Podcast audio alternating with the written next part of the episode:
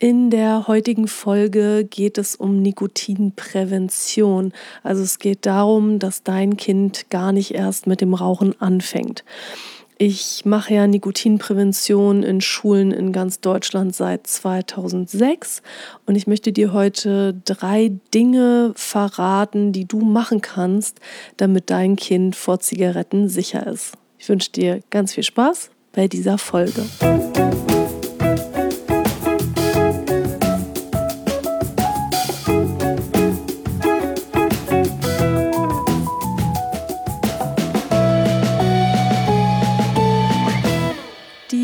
Ist dein Podcast Rauchen aufhören ist Kopfsache. Ich heiße dich herzlich willkommen. Mein Name ist Isabel Drescher. Ich bin seit 2004 Nichtrauchercoach und meine Präsenzseminare werden von allen gesetzlichen Krankenkassen bezuschusst. In meinen Nichtraucherseminaren zeige ich Menschen, wie man so mit dem Rauchen aufhört, dass es sich gut und machbar anfühlt. Wenn du dich von mir unterstützen lassen möchtest, dann hast du entweder die Möglichkeit, ein Präsenzseminar zu besuchen. Die Termine dazu findest du auf meiner Homepage www.isabel-drescher.com. Du kannst aber auch ganz unkompliziert von zu Hause aus an meinem Online-Seminar teilnehmen, was genauso effektiv ist und der nächste Termin dafür ist am 26. Februar 2020. Für diesen Online-Kurs am 26. Februar verlose ich zwei Plätze. Du kannst einen dieser Plätze gewinnen, wenn du mir eine Rezension bei iTunes schreibst. Also wenn du meinen Podcast bewertest mit fünf Sternen und mir eine schöne Rezension schreibst, was du magst am Podcast, dann kannst du teilnehmen an dem Gewinnspiel. Du hast dazu Zeit bis zum 23. Februar 2020 und am 24. Februar wird es eine kleine Extra-Folge geben, wo ich die beiden Gewinner bekannt gebe. Wenn du der Gewinner bist, dann meldest du dich bitte danach bei mir per Mail und dann darfst du ganz kostenfrei an dem Online-Kurs teilnehmen. So, jetzt geht's aber erstmal um dein Kind oder deine Kinder.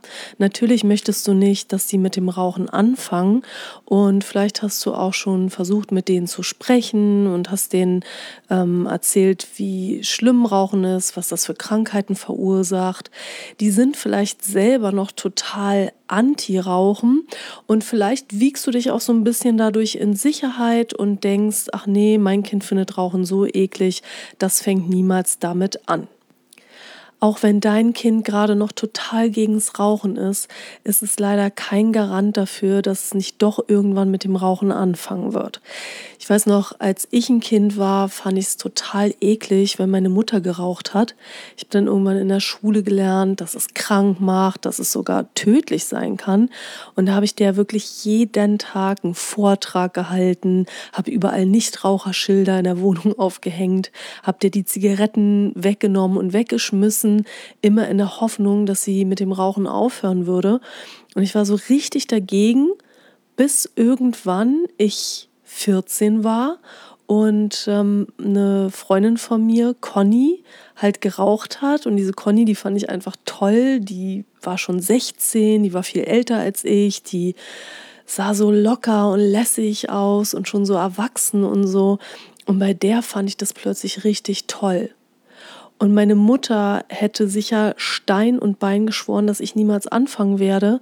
Und ja, hat sich darüber gar keine großen Sorgen gemacht.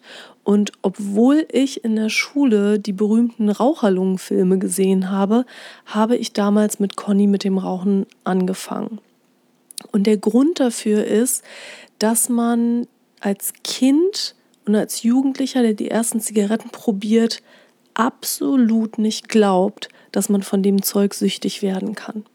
Und das ist eine Falle, in die man da tappt, die so perfekt aufgezogen ist, dass man sich eben ganz lange Zeit gar nicht bewusst ist, dass man in der Falle steckt.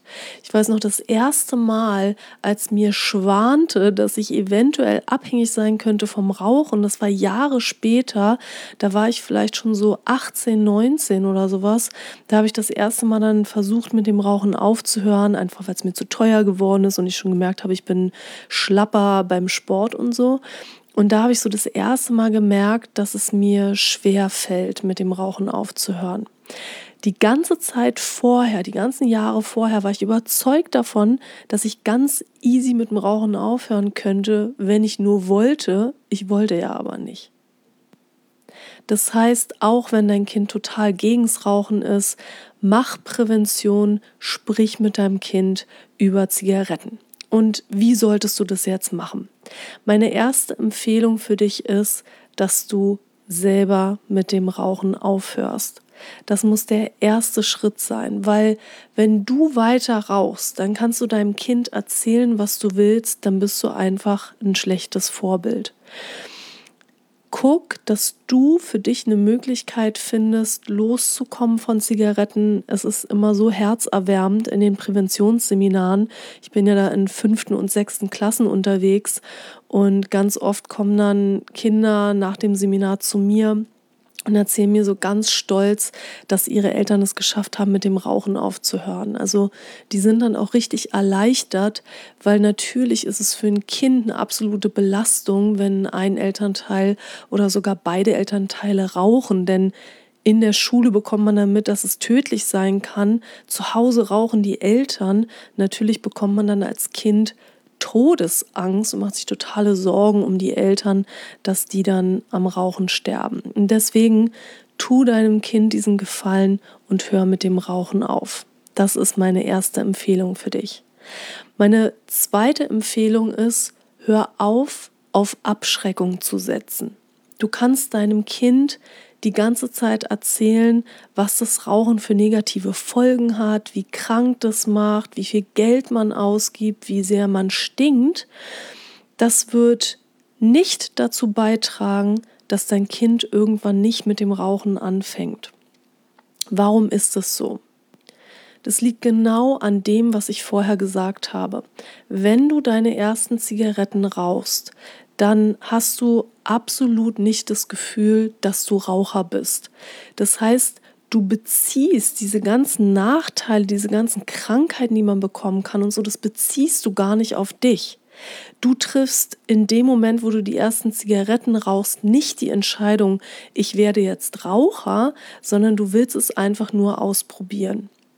Wenn du die ersten Zigaretten probierst, du erinnerst dich vielleicht auch an deine eigenen ersten Zigaretten, dann ist es ja immer so, oder in aller, aller, allermeisten Fällen so, dass die erste Zigarette richtig eklig schmeckt.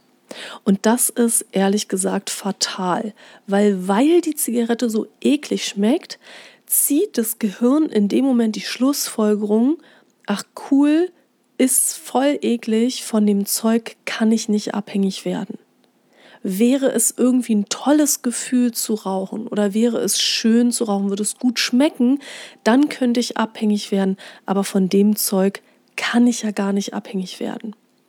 Das heißt, dieses Wissen um all die Krankheiten, die man bekommen kann, wenn man Raucher ist, das zieht in dem Moment nicht, wo man als Jugendlicher die ersten Zigaretten probiert, weil man dann eben denkt, dass man gar kein Raucher wird.